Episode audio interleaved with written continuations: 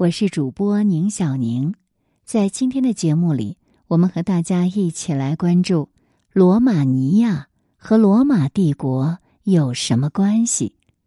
文章来源：国家人文历史，环球情报员，作者佩林。罗马尼亚地处东欧与巴尔干半岛的连接处，是巴尔干半岛上。面积最大、人口最多的国家，它夹在斯拉夫和匈牙利两大民族之间，属于独立的罗马尼亚族。罗马尼亚这个词来自于拉丁语，它衍生出了英语“罗马尼亚”，原意呢是指罗马人的地方。罗马帝国起源于罗马城，可是西罗马帝国灭亡后。日耳曼人纷纷涌入意大利，所以如今生活在罗马的意大利人很难再说是古罗马人的后裔。西罗马帝国亡于公元四七六年，东罗马帝国亡于公元一四五三年。曾经有多个国家宣称自己是罗马帝国的继承人，可是他们都不是古罗马人的后裔。那么？古罗马人的后代到底在哪儿？罗马尼亚又和罗马帝国是什么关系呢？公元前七五三年，意大利半岛西南部的台伯河边上，一座名叫罗马的城市建立了起来。公元前二十七年，屋大维加冕为皇帝，罗马帝国诞生。到公元一八零年，帝国的版图达到最大。整个地中海被他领土包围，变成了帝国的内湖。罗马帝国在巴尔干半岛的北部边境是多瑙河，而河北岸的达契亚人经常越过多瑙河骚扰帝国领土。这些达契亚人骁勇善战，即使是在凯撒和屋大维时代，罗马人都没有能力征服他们。达契亚人就是现代罗马尼亚人的祖先，早在公元前三千年就来到这片土地。他们属于古色雷斯人的一支。古希腊史学家希罗多德称他们为盖塔人，还记录下他们擅长骑马和射箭，还有贵族和平民的区别。早在罗马崛起之前。盖塔人就已经频繁的与古希腊城邦进行贸易了，还有很多被当作古希腊人的仆人和奴隶，深入到古希腊社会的方方面面，因而深受古希腊文化的影响，建立起了自己的国家。盖塔人或者说是达契亚人所在的地方，位于黑海以西、多瑙河以北，既有肥沃的平原，又有便于放牧的丘陵。丛林和河流密布，非常适宜人类居住，人口密度高于当时欧洲的大部分地区。因此，差不多在乌大维称帝的同时，达契亚人已经成长为多瑙河沿岸的一个强大政权，对帝国边境构成了不小的威胁。而罗马帝国由于忙着征服地中海东岸地区，直到公元一世纪末。才有精力来对付达契亚人。罗马皇帝图拉真经过数年的准备，还在多瑙河建起一座大桥，这才彻底打败了达契亚人，灭亡了他们建立的国家。公元一零六年，达契亚正式成为罗马帝国的行省。为了建设好这个新行省，使它成为保卫巴尔干的北部前线。罗马帝国就向这里大量移民，从官员、军人到各行各业的专业人员，无所不包。罗马人将这个充满机遇的新行省称为“幸福的达契亚”。这些罗马移民当然是罗马帝国的公民，但他们并不是严格意义上的罗马民族。从台伯河边的小城邦发展为地跨。欧亚非三大洲环绕地中海的大帝国，罗马人靠的不是移民，而是文化认同。只要认可和接受罗马文化，就是罗马人。据史学家统计，帝国鼎盛时期的罗马城中，百分之六十到八十的市民来自于各个行省，也就是被征服地区，而且大部分都是被解放的奴隶们的后代。他们说着罗马人的拉丁语，从事着各个行业，因此涌向达契亚的罗马移民其实大部分都是这样的文化罗马人。另一方面，由于罗马帝国当时仍然实行普遍兵役制，罗马的男性公民在退伍后都会得到一块土地。随着帝国的扩大，老兵们被分配到边远地区。成为各个行省的地主，达契亚也有很多这样的老兵，他们既是当地的地主，又是各级行政部门的官吏。在达契亚的城市里，罗马人的数量超过达契亚人。到了农村就相反，罗马来的地主雇佣大批达契亚人耕种土地，于是达契亚人开始学习拉丁语，并为帝国服兵役。公元二一二年，罗马皇帝下令把罗马公民权授予所有帝国境内的自由民，达契亚人自然也包括在内。身份上的平等更加增进了达契亚人和罗马人的交往，互相通婚的现象越来越多。经过数代人的融合，就形成了一个讲拉丁语、夹杂一些达契亚词汇的达契亚罗马人。他们在文化习俗和生活方式上更接近罗马人，但仍然保留着达契亚的古老传统。比如，每年的六月二十三日是达契亚传统节日仙女节，如今的罗马尼亚还是保留着。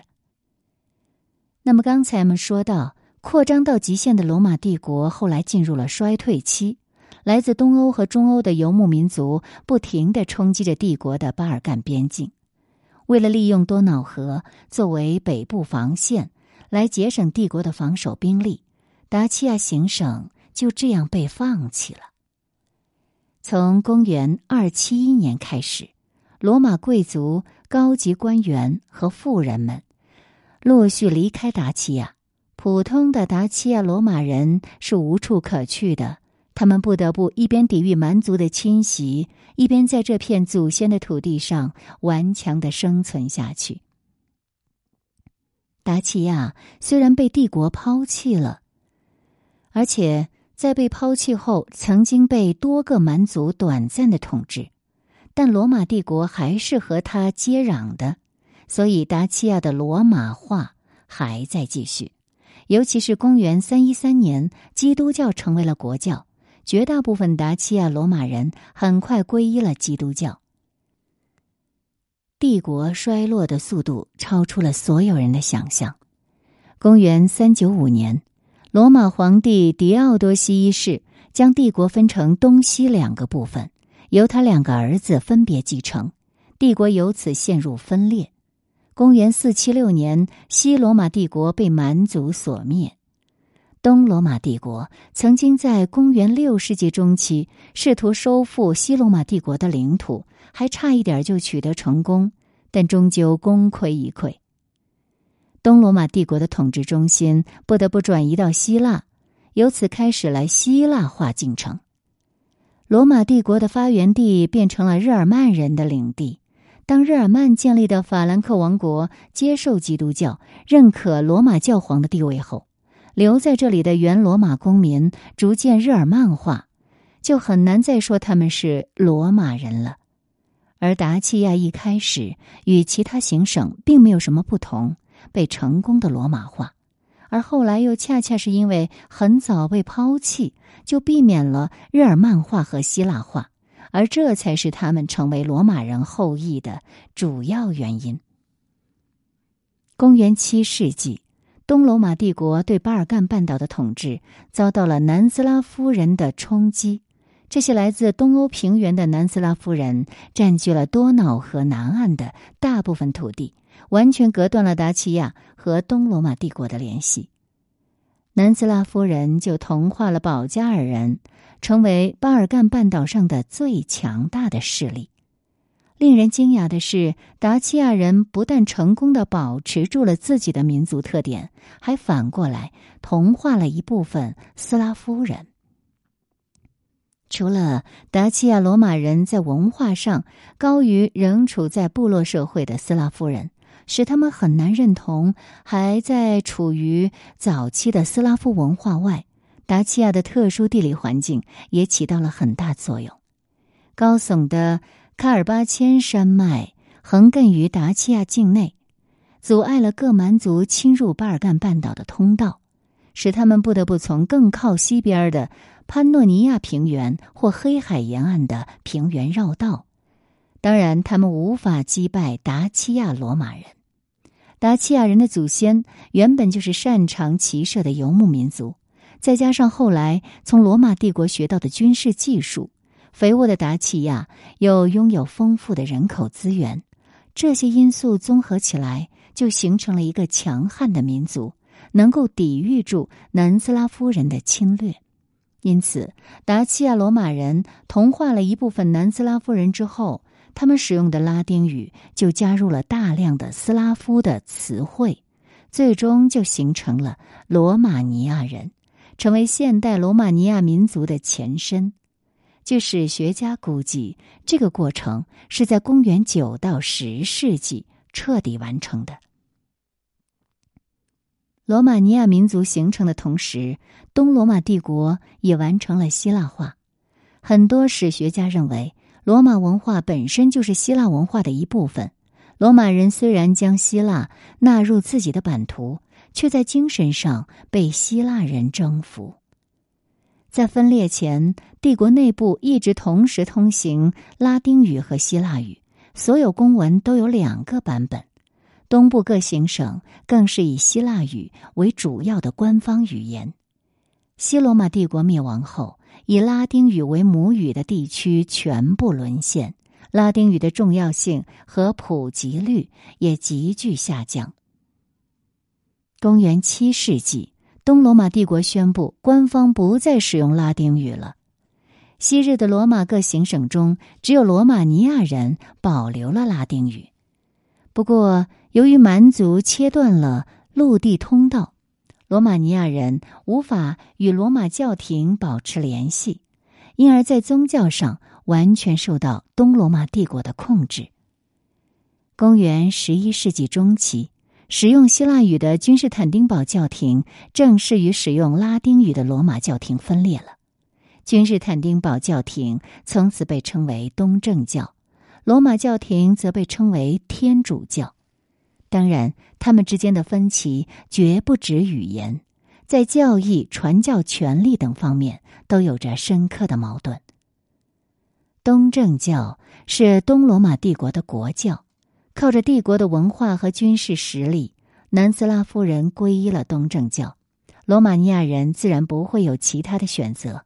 这也是罗马尼亚人与东罗马帝国唯一的联系。在随后的几百年里，罗马尼亚人中的贵族渐渐变成封建领主。由于罗马尼亚的地形被卡尔巴阡山脉割裂，因而在山的西南东三个方向。分别形成了特兰西瓦尼亚、瓦拉几亚、摩尔达维亚三个公国。特兰西瓦尼亚公国在十二世纪被匈牙利征服，瓦拉几亚和摩尔达维亚两个公国随着东罗马帝国的灭亡，在十五世纪向奥斯曼帝国称臣，全都失去了独立的地位。十九世纪初。法国大革命和拿破仑战争给全欧洲带来了思想解放和民族独立的热潮。随着奥斯曼帝国的衰落，英法俄等欧洲强国为了增强各自在巴尔干的影响力，支持被奥斯曼统治各民族的独立运动，罗马尼亚人就趁此机会展开了独立斗争。一八六二年二月。一同处于奥斯曼统治下的瓦拉几亚和摩尔达维亚共同组成了罗马尼亚王国，这是罗马尼亚第一次出现在官方文献里，成为国家的名称。东罗马帝国覆灭后，处于帝国上层的罗马人消失的比一千年前的西罗马帝国还要快。除了大部分死于战争，幸存的罗马人很快被他统治下的各个民族同化了。而罗马尼亚人因为保留着东西分裂前的罗马人血统和文化习俗，而且使用拉丁语，所以被其他民族称为罗马尼亚。也就是罗马人的地方，现在呢，这个称呼终于成为了他们国家的名字。罗马尼亚王国的建立意味着罗马尼亚人民族独立的开始，但此时的罗马尼亚王国仍然是附属于奥斯曼帝国，而趁着一八七七年的俄土战争才宣布脱离奥斯曼帝国的。一八八零年二月，经过不懈的斗争，罗马尼亚王国被全欧洲承认，正式成为独立国家。一次大战中，罗马尼亚向奥匈帝国开战，并在战后收回了特兰西瓦尼亚。一九一八年，罗马尼亚终于实现了全部领土的独立。独立后的罗马尼亚又经历了二战。加入与退出苏东阵营，并在二零零六年加入欧盟。领土虽然有变迁，但历史上的罗马尼亚各公国基本上都保留了下来，形成统一的罗马尼亚国家。罗马帝国的文化和宗教至今仍在影响着现代欧洲人，但这个罗马帝国是没有任何直系的继承者的。只有罗马尼亚民族可以算是他的余脉。当初决定抛弃达契亚行省的那一刻，罗马皇帝肯定不会料到会是这个结局。接下来的时间，分享了文章之后，我们来了解这篇文章的评论。季超，难怪九十年代满大街跑的达契亚轿车就是罗马尼亚产的。树洞里的星星，高耸的卡尔巴阡山脉，既是罗马尼亚天然防御的屏障，也是阻碍罗马尼亚发展的瓶颈。特权阶层，此地也就绘画和体操最迷人，足球不在此列。王勃，特兰西瓦尼亚使罗马尼亚和匈牙利成为世仇。陈绿，所以罗马尼亚人去罗马，是不是还会有点小激动呢？